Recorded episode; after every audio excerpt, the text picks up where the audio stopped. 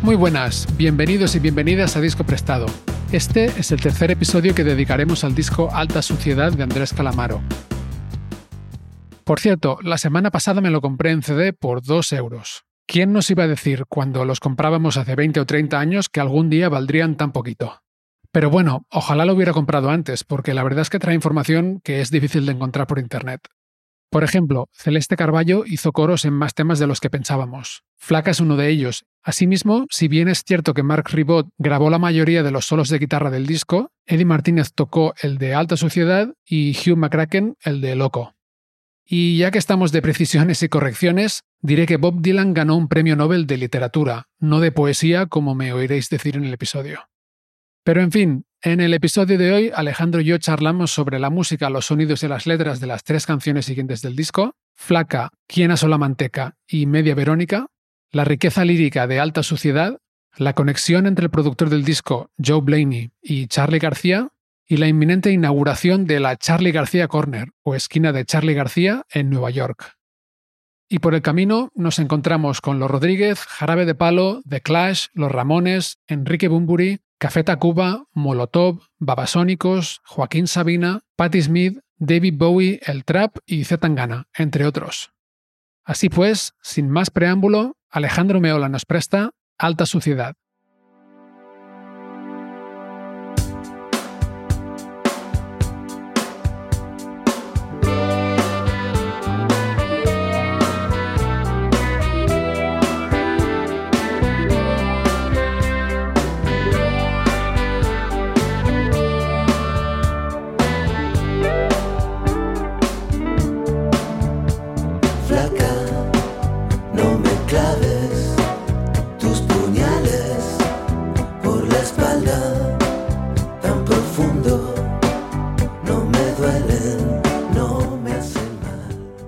Seguimos con la siguiente canción del disco, que es Flaca, que según, bueno, tú creías que era el primer single, según mi información al menos, igual me equivoco, ¿eh? fue el segundo y fue número uno en España también.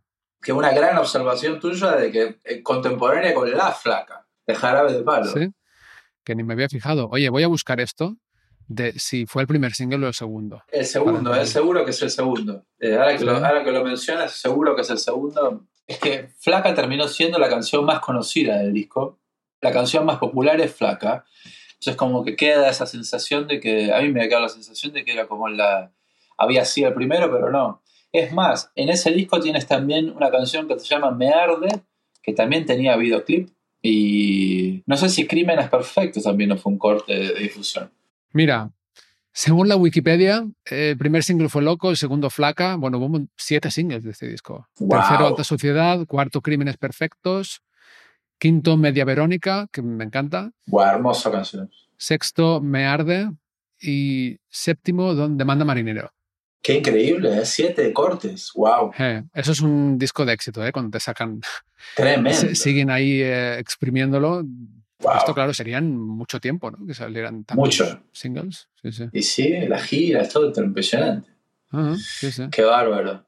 Y Flaca es, para mí tiene, es muy difícil separarlo del, o sea, lo que se convirtió flaca de lo que es. O sea, es una canción de cuatro acordes que no cambia nunca. O sea, el, ciclo de acordes. O sea, es, para mí la canción más dilanesca de todas. Después en, los discos que vienen tenés más canciones que hacen un poco lo mismo. O sea, el mismo ciclo de tres, cuatro, viste, secuencias que no cambian. Un estribillo, o sea, el estribillo y el verso es más una cuestión de la melodía de la voz, pero no de la, armonía. Sigue siempre igual. Es re interesante, Flaca, de la parte, viste, como más musical, porque es súper sencillo y no. La, es la melodía del.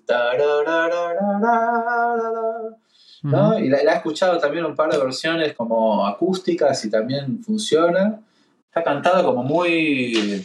un registro re bajo, ¿no? Como cansino, ¿viste? Como medio como de levantarse a una noche larga, ¿viste? Como con ese espíritu. Sí, él canta el registro bajo y él mismo se dobla con la octava por arriba, ¿no? Hace como la línea aguda. Sí. Lejos, en el centro de la tierra, las raíces del amor, donde estaban, quedarán. Esta melodía que decías entra además a los dos minutos y medio del tema y ya no vuelve la voz. Bueno, aparte de alguna, ¿no? Sí. O sea, en realidad la canción dura como cuatro minutos y medio más o menos, pero se acaba la voz a los dos y medio. Y sigue con la misma eh, mm, progresión de acordes y luego con estas dos melodías distintas, ¿no?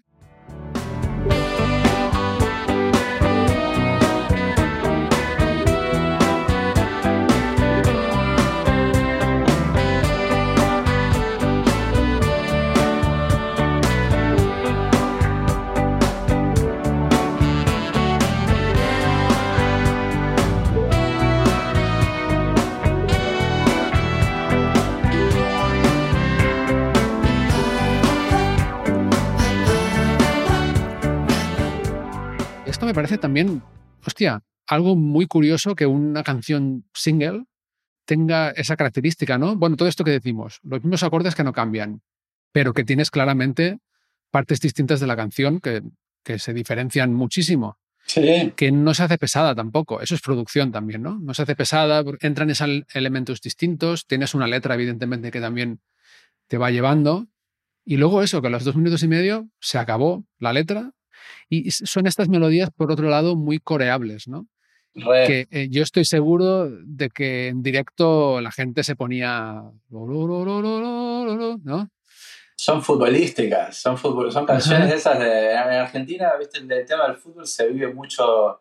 O sea, el tema de la música, para bien o para mal, yo no estoy muy de acuerdo, pero o sea, es así, se vive como una cosa, un espíritu en medio de la cancha, de, de la, de la partida del fútbol. Ajá. Entonces las canciones en un recital a veces son como hinchadas de fútbol coreando, viste, la- las melodías y se arman como estos... eh, son parte de la canción y tenés 50.000 tipos. así. Y cualquier concierto, creo que en Latinoamérica tiene mucho de eso. Elemento fútbol, de cómo se vive la música, que es la, la cosa más pasional, si querés, para bien o para mal, pero está, y eso- esta es una de esas canciones que automáticamente es tanta la gente. Por eso te decía, como una cosa la canción en sí misma, después lo que se transformó la canción, que es probablemente la canción más conocida de Calamaro, o sea, más emblemática, o si Calamaro, Flaca, debe ser una de las canciones que más le debe entrar dinero de derecho de autor. O sea, como esas canciones que son como la más, no sé, tú me dices Queen, eh, Bohemian Rhapsody, o Deep Purple, eh, Smoke on the Water, bueno, seguramente Calamaro es flaca. Ujú. Entonces es loco porque a mí no es capaz de mis canciones favoritas de Calamaro y, y ni del disco, ni, ni de la época de Calamaro, o sea, pero sigue siendo peculiar, viste, como Ujú. todo lo que se convirtió, algo tan... Es medio como una un, medio hipnótica, ¿viste? Es una canción que va dando vueltas sobre lo mismo y cualquier canción repite, ¿viste? Todas las canciones son un ciclo de acordes que se repiten, pero esto es- el ciclo es muy chiquito, es, es como cuatro acordes, cuatro compases, o sea, no... Es muy pequeño, ocho será como mucho. Sí, son ocho creo, pero que parte de la progresión es la misma en cuatro y cuatro. Sí. Es muy loco, viste, algo tan sencillo como y tan repetido tantas veces que no Mm. sé. Creo que un poco volvemos a lo mismo. La letra te lleva a lugares, de, a imágenes, viste, que, que te va como proponiendo paisajes, que está bueno, y la parte de producción, ni hablar que. Sí, hay, hay un mérito ahí de producción importante. Por cierto, Muy que no, prácticamente no lo hemos comentado, pero el productor fue Joe Blaney, Americano, que dijimos. como hemos ¿no? dicho, sí, Ah. era- es eh, de, de Estados Unidos, ¿no? de Nueva York. Él había trabajado como ingeniero, no como productor, creo. O sea, como ingeniero de sonido y mezclando con The Clash, Los Ramones, Prince, Charlie García también había grabado con él. Y luego había coproducido, y ahí supongo que es donde está el enlace, el último disco de Los Rodríguez. Palabras más, palabras menos. Ah, Y ahí supongo que es donde entra para este Alta Sociedad. mirá, no sabía lo de Charlie García. Es posible de pronto entonces que haya grabado clics modernos de pronto de Charlie García, ¿verdad? Mm, Gran disco, por cierto. Gran disco. El único disco de Charlie García que he escuchado así repetidamente, y no lo digo porque no me guste, sino porque, bueno, es un artista del que en España no se habla mucho No, y yo ya lo conocí, lo conocí viendo en, en directo, de hecho en México. Toqué en un festival en el Vive Latino, pero bueno, ya estaba mayor, ¿eh? wow. En el año 2011, creo, fui a tocar allí con un artista español que se llama Carlos San. Y sí, tocaba Charlie García. Y me gustó muchísimo. Ya no cantaba mucho, ¿no? Tenía la voz ya bastante cascada. Pero luego empecé a escucharle y me di cuenta, sí, claro, es que tiene uno de estos artistas, ¿no? Que tiene tantos discos que dices, ¿por dónde empiezo? Y luego un amigo, otro amigo argentino me recomendó Clicks Modernos y lo estuve escuchando repetidamente durante un tiempo, que creo que es el segundo o el tercer disco suyo, ¿no? Sí, aquí lo tengo, mira, eh, Joe Blaney, eh, Piano Barley, que es el disco que más me gusta de Charlie. Es, mira vos, no sabía eso, no sabía que lo había grabado él. Tú sabes, una curiosidad, una cosa así, un dato de la tapa de Clicks Modernos es una esquina aquí de New York, eh, del Soho. Y mm. la, han hecho un trabajo formidable de la embajada, que hay que reconocer, la parte como del agregado cultural, qué sé yo, de Argentina, que van a hacer eh, la esquina, se va a llamar esquina Charlie García. Hostia. En Nueva York. Muy bien. Así. Y está la foto, hay como una placa donde está el graffiti de Clicks Moderno Charlie, va a haber todo, un evento, van a tocar un par de bandas. El otro día estábamos conversando porque están haciendo todo una, un evento grande y, es muy, viste, de la comunidad hispana, viste, de, de, aquí, pero es como muy pesado que es esquina Charlie García, viste, Charlie García Corner. Sí, sí. Y es como de ese disco de Clicks Moderno en el Soho de, de New York que hoy en día del rock and roll tiene poco, o sea, es como más una cosa de fashion, de la moda, de la industria de la moda, es como muy caro, pero en esa en la época que se grabó los 80 era de mucho power, con mucha influencia artística, los Talking Heads, o sea, tienes toda mm. esa época del CBGB, o sea, es como que hay como todo un, downtown de New York muy potente, muy como muy rico y que pasó hoy en día no, no está ahí, está, en otros sectores de la ciudad, pero es muy loco, ahora hablando de un poco haciendo esta tangente de Charlie, no sabía que habían trabajado juntos y es muy loco, hablando de productores, Joe Qué bueno, la Charlie García Corner. Muy bien. ¿Hay muchos argentinos en Nueva York? Pocos, no tanto. No es que haya pocos, hay pocos en comparación con lo que puede llegar a ser la comunidad mexicana, la comparación con la, gente más de Santo Domingo, de República Dominicana o de, de Puerto Rico, Cuba. Hay como otras comunidades, viste, mucho más presentes, viste, toda la, parte latinoamericana es mucho menor, viste, o sea, es muchísima la, cantidad de gente que hay de, estos otros países, viste, entonces hay, viste, pero es mucho menor, o sea, y con más razón, que haya una esquina de Charlie García es un trabajo que deben haber hecho viste, con una conexión ahí con el council, viste, con el City Hall, no sé qué onda, pero viste, seguramente si hubiese sido un artista mexicano o algo así, debería más peso todavía, que los debe haber en, un montón de, grados, pero argentinos no tanto. Capaz Piazzola, Piazzola creció en, en Nueva York, o sea, capaz mm. tiene como otra, otra presencia, puede ser el tango, la música de cámara, la música chamber music, ¿viste? Está más conectado a la música clásica, ¿viste? No tanto al, rock and roll, ¿viste? Así que, nada, una peculiaridad, ¿viste? Bueno, tendrás que ir a la inauguración y mandar un vídeo. Seguro, se mando, mando una foto. Eso. Ahora, hace 3, 4 semanas, o sea que... Buenísimo. Te mantengo al tanto. Y oye, hablábamos de estos, volviendo a, a, la flaca, perdón, no a la flaca, a flaca. Hablábamos de estas melodías de, los vientos coreables en, directo, ¿no? Y, ¿Lo has visto en directo alguna vez a Calamaro? Sabes que no, tengo mucho cariño, o sea, no se me dio de, verlo en vivo. Creo que ha hecho en un concierto con Ariel Roth en Buenos Aires hace unos años que se llama Dos Rodríguez, que estuve como ahí muy cerca de, de ir, pero por una cosa o la otra no. Yo luego ya me vine para aquí y el tiempo que estuve en New York, capaz no estuve tan enterado de los conciertos que hoy en día, por cierto, son muchos más. O sea, hoy en día capaz viene Calamaro todos los años aquí. Ahora mm. toca en noviembre un teatro grande de por acá. Y así como viene Calamaro, viene Bumburi, viene, viste, gente de México, los Café Tacuba, los Molotov, Babasónicos o Sabina. Hoy en día creo que no es Estados Unidos lo que era quizás hace 10, 15, 20 años, creo que la, se ha mezclado mucho la demográfica. Entonces, Calamaro de repente viene y es muy probable que lo escuche por aquí en algún momento. Si no es este año, será pronto, pero no, lo, no he tenido la suerte de escucharlo en vivo por un montón de ¿viste? cosas de la circunstancia, de la vida. Mm. Y a la vez un poco también por, no sé, yo como músico te digo, francamente no, capaz no soy tanto de ir a conciertos, ¿viste? Me, gusta tocar y voy a tocar yo a veces a los conciertos míos y voy a, un show de un amigo, pero termino siendo, yendo a conciertos pequeños de 50 personas para de repente apoyar a algún amigo, a un colega. El concierto grande de 40.000, 50.000 personas me genera un poquito de reticencia siempre, ¿viste? No lo, siempre le escapo un poco de siempre, y, pero no porque no me guste, sino porque no, mm, nada, porque no, no sé. Es diferente, es diferente, sí. Sí, es se se siente de otra forma, no suelen sonar muy bien tampoco. Yo tengo que estar muy, muy motivado para ir a un concierto en un Sí. estadio. Es como una excepción. Ya. Pues Alejandro, si te parece, seguimos con ¿Quién asó la manteca? La noche está empañada. Habrá que tapar el agujero. El día se fue en un coche blanco. Mañana vendrá un día nuevo. He tenido que buscar esa expresión porque no sé si es algo más argentino.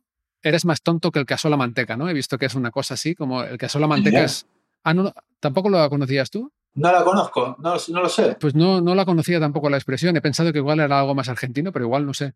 Eh, sí, hay una expresión que es, o sea, el que asó la manteca es alguien que es muy tonto, ¿no? Porque supongo que es porque mm, la manteca si la, bueno, que se usa para cocinar, ¿no? A veces aquí la llamamos mantequilla normalmente. Si la asas demasiado se quema, ¿no? Y, y Claro. se jode todo el plato. Y entonces hay una expresión, por lo visto, que es eres más tonto que el que asó la manteca o algo así. Yo creo que la, la- la canción es completamente lisérgica y psicodélica. La letra es un trip, es un viaje ahí de, o sea, de imágenes, ¿viste? Hay tigres de Bengala, ¿viste? Los, Sí. los- o sea, la- hay como tú, hay una, una, una kermés, Un delirio. sí, hermoso. A mí es uno de los que más me gusta del disco. Musicalmente es una bomba, o sea, las guitarras me vuelven loco. Sí, es un funk así con un groove brutal. Las guitarras siempre me volvieron loco del, del tema este. Mm. Yo debe ser de los primeros funkies que escuché y así como Loco es un funky también. ¿viste? Este es, es como un funky más old school, ¿viste? Como más... eh, Sobre todo las guitarras creo que está como la- una cosa más tradicional el funky, ¿viste? Como del... que está buenísimo y todos los riffs que aparecen ahí me encantan. Y las letras también. No sabía lo de la expresión de quién asó la manteca, que tenía un significado. Yo pensé que era parte del- de la locura de las letras. O sea que sería algo así como quién es el tonto. ¿Quién asó la manteca?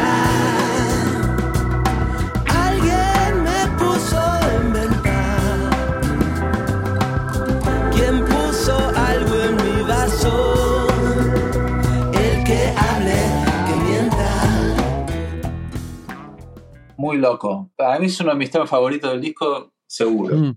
Me gusta mucho esta parte donde dice, hoy leí las noticias de hoy. Porque cuando dice eso, suena muy redundante, ¿no? Pero luego dice, eran iguales a las de ayer. Claro. Con lo cual, sí, es redundante. O sea, es redundante lo que ha dicho y es redundante las noticias. Tiene puntos de estos mm, muy geniales, ¿no? Se- tengo adentro del pecho un solo presentimiento, como haberme tragado una bolsa de cemento. Es como- para mí siempre lo, lo asocié con esa cosa más de nada, de, muy, de, de mucha trasnoche, ¿viste? O sea, estaba hablando de Calamaros Ajá. en su época más cocainómana, más de dureza total. Siempre lo viví con ese lado. Un poco volviendo a lo que decíamos antes de la época, de, de repente hablar ciertas cosas que eran tabú, ¿viste? Como que de sacar a la- esto, de hablar como abiertamente de las drogas, algo tan inocente como un porro en su momento, que era un escándalo. Yo de chico, capaz, sabiendo que el tipo estaba así como una vorágine medio de descontrol, inmediatamente lo interpretaba un poco por ese lado, como diciendo, uy, mirá qué loco, cómo aparece en la canción, eso está, capaz es una referencia, ¿viste? A esto, lo otro, y lo interpretaba un poco, lo quería interpretar yo de ese lado, llevarlo para ese lado, pero Bueno, yo creo que hay canciones que sí, ¿eh? que está claro que son de la, Sí. bueno, de la noche y de, Sí. de la mala vida, entre comillas. Exacto. lo- estamos haciendo un buen trabajo en poner esto en términos familiares y friendly y diplomáticos. Sí, más o menos. Sí, sí, sí. Sí. Y bueno, vamos con la siguiente canción, Media Verónica.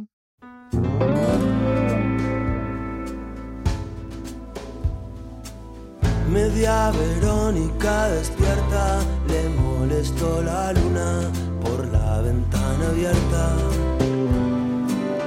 Llegó una carta desde el frente, el cántaro se rompe y se secó la fuente.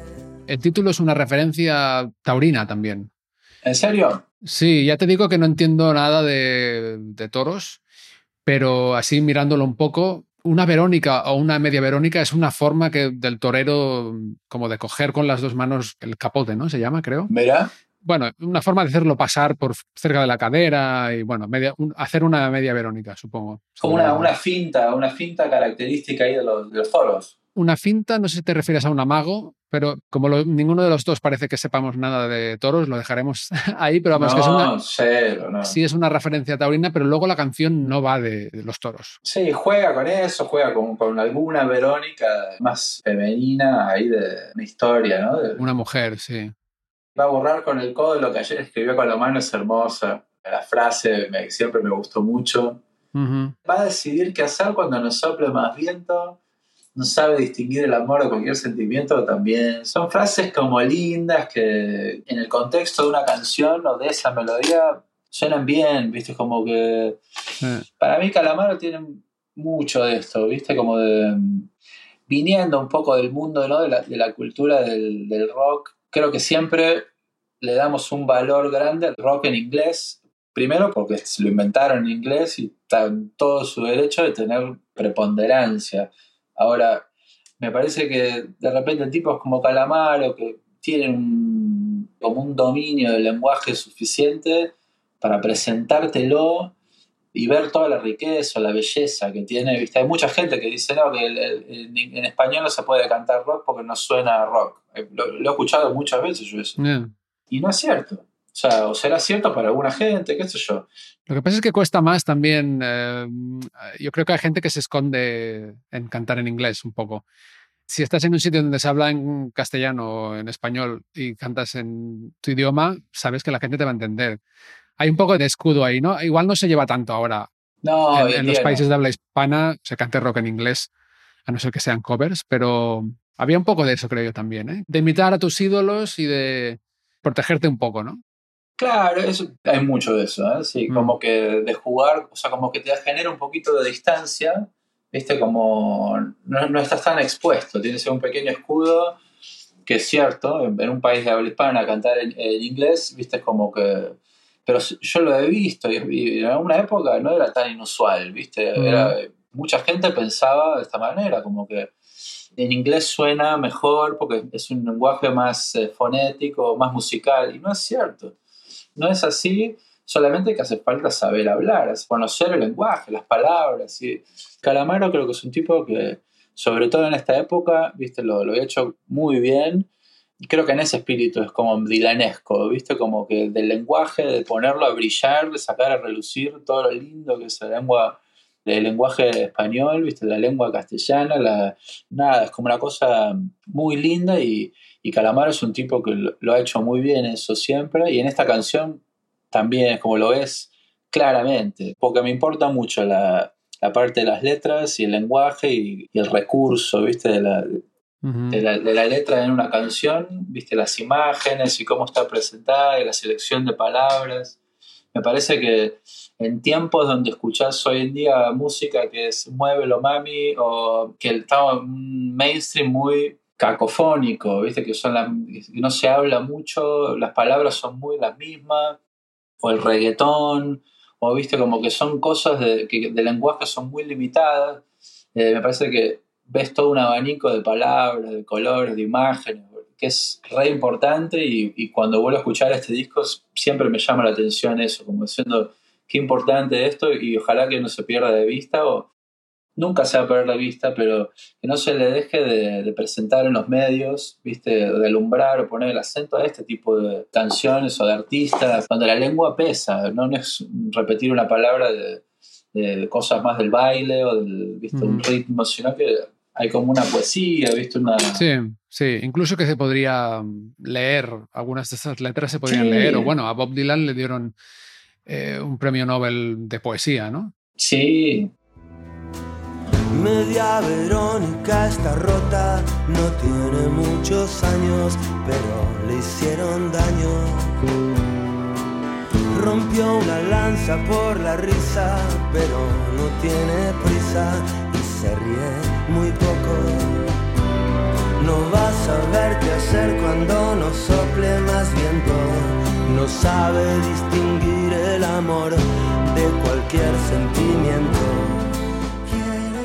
Calamaro ha dicho que esta canción, Media Verónica, escuché una, entrevista, de hecho que le hicieron en España en los 40 principales, y decía que esta canción es sobre los viejos jóvenes o jóvenes viejos que no, creo que lo decía en primera persona, que no terminamos de ser ni una cosa ni la otra, ¿no? Y esto de hecho enlaza muy bien con algo que estabas diciendo y con uno de los últimos episodios de Disco Prestado. Y es que en el disco anterior y con el invitado anterior, que fueron el Back in Black de ACDC, que lo hablamos con un crítico y periodista musical que se llama Richard Royuela, salió el debate este un poco de, bueno, la música de ahora realmente tiene menos valor o es más barata, entre comillas, que la de antes, ¿no? Él dijo que simplemente la valoramos, la juzgamos desde valores distintos. Y luego, bueno, colgamos un reel la semana pasada en Instagram que generó mucho debate. De la gente que dice, no, realmente se ha empobrecido, o no. Simplemente, por ejemplo, ¿no? Lo que decías, hay menos variedad en la música de ahora o hay menos peso de la letra, pero bueno, a lo mejor es que esos son los valores por los que nos gusta a nosotros la música y ahora pues la gente más joven que le gusta el reggaetón, por ejemplo, que es el estilo que has mencionado tú, simplemente les gusta desde otros valores, ¿no? Claro. Obviamente esto puede ser un debate de...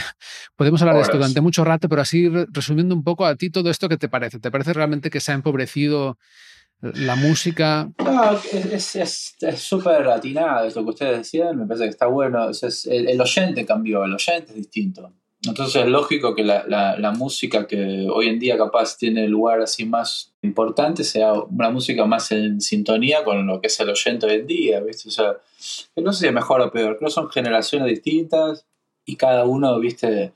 O sea, al contrario, si, si a mí me gustase, sería raro, porque pasó toda la vida, o sea, pasó, no sé, eh, con el tango, cuando vinieron los rockeros, que les parecía esto es una música menor, menor, es una música menor en complejidad, en lenguaje, todo, y de repente viniendo eh, o creciendo en el mundo del rock, de repente aparezca el reggaetón, y a mí quizás no me va, no lo voy a terminar de comprender, pero porque tampoco se supone que lo comprenda, porque no es para mi generación, es para una generación que viene y de ese lado, o que ya es, y no me toca a mí de repente juzgarlo, yo no lo escucho, no lo consumo, pero porque tampoco no está en mi órbita, ¿viste? No, mis amigos tampoco, ¿no? O sea, no, no es algo que, con lo que yo tenga demasiado contacto. Pero si lo juzgo así como objetivamente, y sí, seguramente hay como una pérdida de un montón de cosas que se deben ganar en otros aspectos que yo ya generacionalmente no los veo, no, los, no les atribuyo valor directamente. O sea, no me, no me interesan. Pero bueno, en este caso lo, me parece que como, así como uno siempre escuchó capaz la música, yo con los años he escuchado mucho del tango, ¿viste? capaz de chico me parecía una música que era para viejos, o nada que ver, y con los años lo he como descubierto como un mundo que si bien no es el no es mi primera, viste, como opción, lo veo, lo escucho cada tanto y lo reconozco, viste, como que tiene mucha riqueza, así como muchos otros estilos de música. Y me imagino que en algún momento las generaciones que vienen también van a volver a, mm. a escuchar estos discos anteriores y a encontrar ese valor del que estamos hablando. Por eso de pronto hacer estos podcasts, programas sobre discos que quizás hoy en día no van a sonar en primera en el top 40,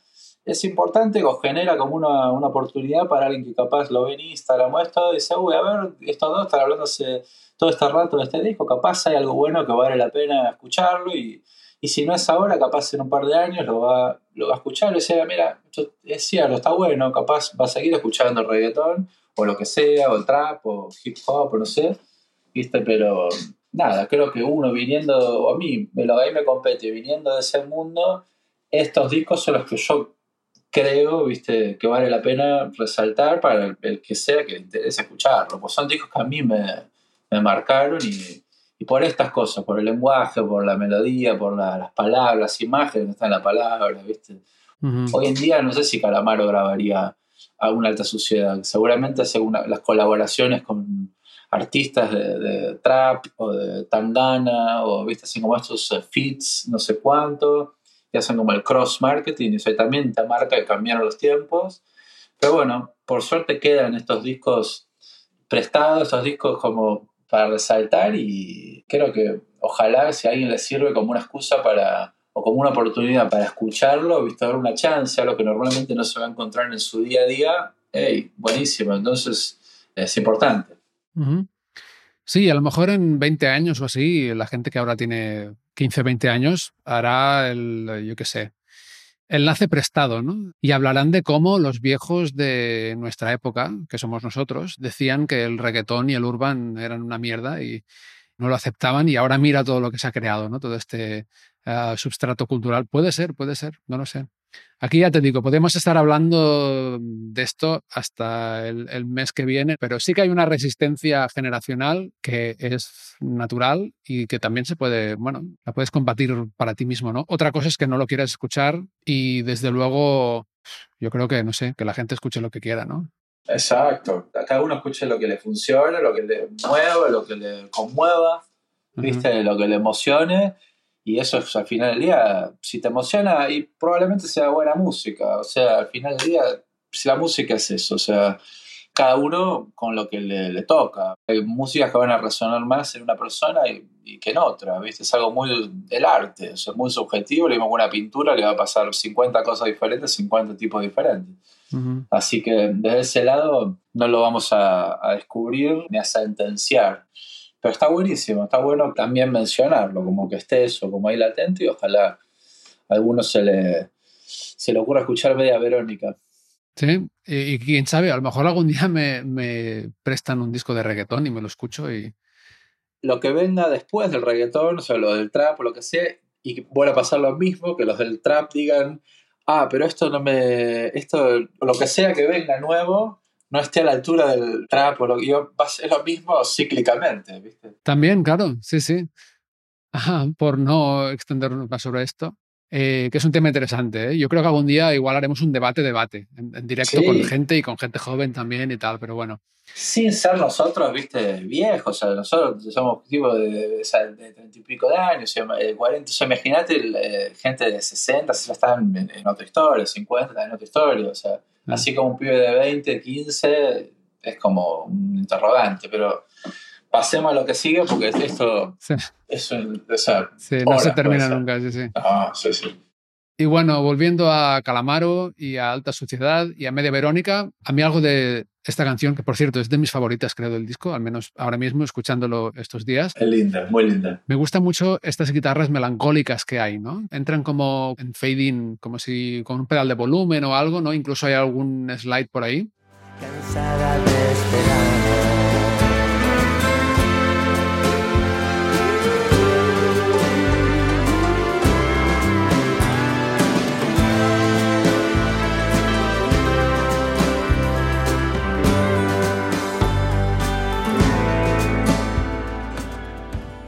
A propósito de esto, hay dos guitarristas más en el disco que no hemos mencionado. Uno es Hugh McCracken, que había tocado también con John Lennon, Paul McCartney, Steely Dan. Y. Ah, no, claro, el otro es Eddie Martínez, que sí que lo hemos mencionado. Sí, sí, el de Riff de la Sociedad. Y luego hay también un cello muy bonito en esta canción, que no sé si es la primera canción del disco donde aparece el cello. Sí. Que lo toca Jesse Levy, que había tocado con Michael Jackson, Patti Smith, Stevie Nicks, Deep Purple. Tremendo. no habrá flores en la tumba del pasado. La Verónica mitad dice siempre la verdad, pero está cansada de esperar. Ah, eso también es algo muy, muy de New York. Te encuentras con gente en cualquier café, en un bar, ¿viste? o sea que de repente no sabes con quién estás hablando y, está como lo que te decía, este Mark Ribot tocando en un bar normal, viste, para un puñado de gente, sin, viste, como tanta... Nada, creo que hay algo de, de la ciudad en sí mismo y de la decisión de venir a grabarlo acá en New York que te permite todos estos sesionistas, viste, de la hostia, que decís, wow, ¿cómo puede ser que mm. estos créditos que, que tú mencionas oportunamente? Sí, esto en Los Ángeles me lo encontré también. Exacto, lo mismo. Por cierto, ¿fuiste a alguno de estos conciertos de Mark Ribot en Nueva York? No, o sea, lo tengo ahí en, redes y cuando puedo, o sea, me quedo un poco más lejos. El bar ese solía vivir muy cerca, he ido a varios conciertos en ese lugar, no lo de no algunos de él, porque también a veces está de gira y no, ¿viste? no sincronizan la fecha, pero mm. es lindo saber que está, ¿viste? que eso sucede.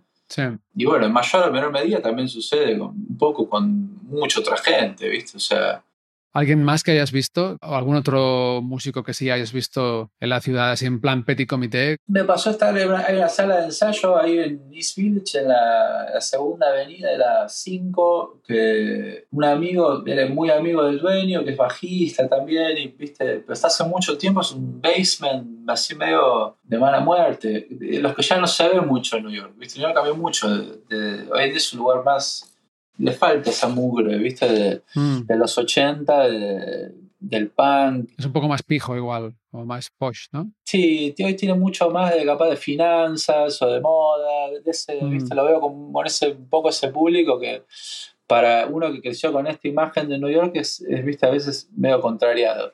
Pero está, me acuerdo, me dice que el, tipo, estábamos ahí eh, llameando un poco y tocando, una sala de ensayo normal, nada de otro mundo, no es que tiene equipos muy grandes ni nada anecdótico. Me dice, no, porque acá la, eh, grabó David Bowie con este otro que vinieron y te muestra, viste, capaz una foto, un video, que ni siquiera está en ninguna pared ni nada. Y claro, capaz porque este vivía a dos cuadras y venía y se hicieron amigos y vino a grabar unas demos. Y son esas cosas que, sí, claro, uno se olvida. capaz hace 10 años estoy acá y lo he normalizado a cierto punto, pero cada tanto eh, estás charlando con uno y dices, claro, ah, mirá, sí, acá en esta room, y sí, sí, acá. Y dices, bueno, qué loco, ¿viste? Como. Y nada, queda ahí. Después uno sigue el día y te olvidas. Pero es como que es esto, de, que el tipo haya decidido venir a grabar acá, como tú dices, si fuese Los Ángeles, si fuese Londres, o si fuese, viste. Bueno, o de pronto habría que darle más entidad también a la cultura, viste, también, o sea, Madrid eh, no es distinto, o sea, Buenos Aires también, hay, como también gente con mucho peso, con mucha historia, que también ha grabado en estudios de ahí. Pasa que uno, bueno, como de repente son hiper mega estrellas, uno dice David Bowie o los Rolling Stones, una cosa como tan gigante que a uno capaz lo, lo un poco más, pero grabar en Madrid también tienes acceso a un montón de músicos que era grabada con Sabina, con bandas, bueno, con los Rodríguez, qué sé yo, son gente que para mí hay una cosa cultural que también hay que darle valor, ¿viste? de, de, no de, ah, porque es una cosa anglo que también, que tiene como más bueno, no, también. son ciudades que. El DF de México, eh, o, sea, eh, o, sea, son lugares con mucho, mucho peso, ¿viste? También. Sí, igual en esa época había más diferencia, ¿no? Exacto. Porque para empezar no tenías internet para cruzar la información como ahora, pero aparte, claro, eran, necesitabas mucha más maquinaria para grabar un disco bien.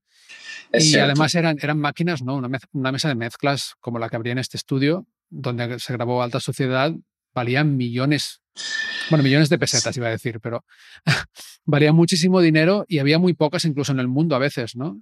Sí, y en Estados Unidos lo que sí tenías era que había una, una tradición de grabar música de este tipo desde hacía, bueno, en ese momento ya, pues que 40, 50 años. Entonces ya te podías encontrar a alguien mayor que había grabado 300, 400, 500 discos es muy cierto. ¿no? Esto igual en ese momento yo creo, claro, yo era pequeño, no, no lo sé, pero yo creo que en, España, a finales de los 90, igual era difícil encontrar a gente que tuviera tanto bagaje, ¿no? Y aparte del material.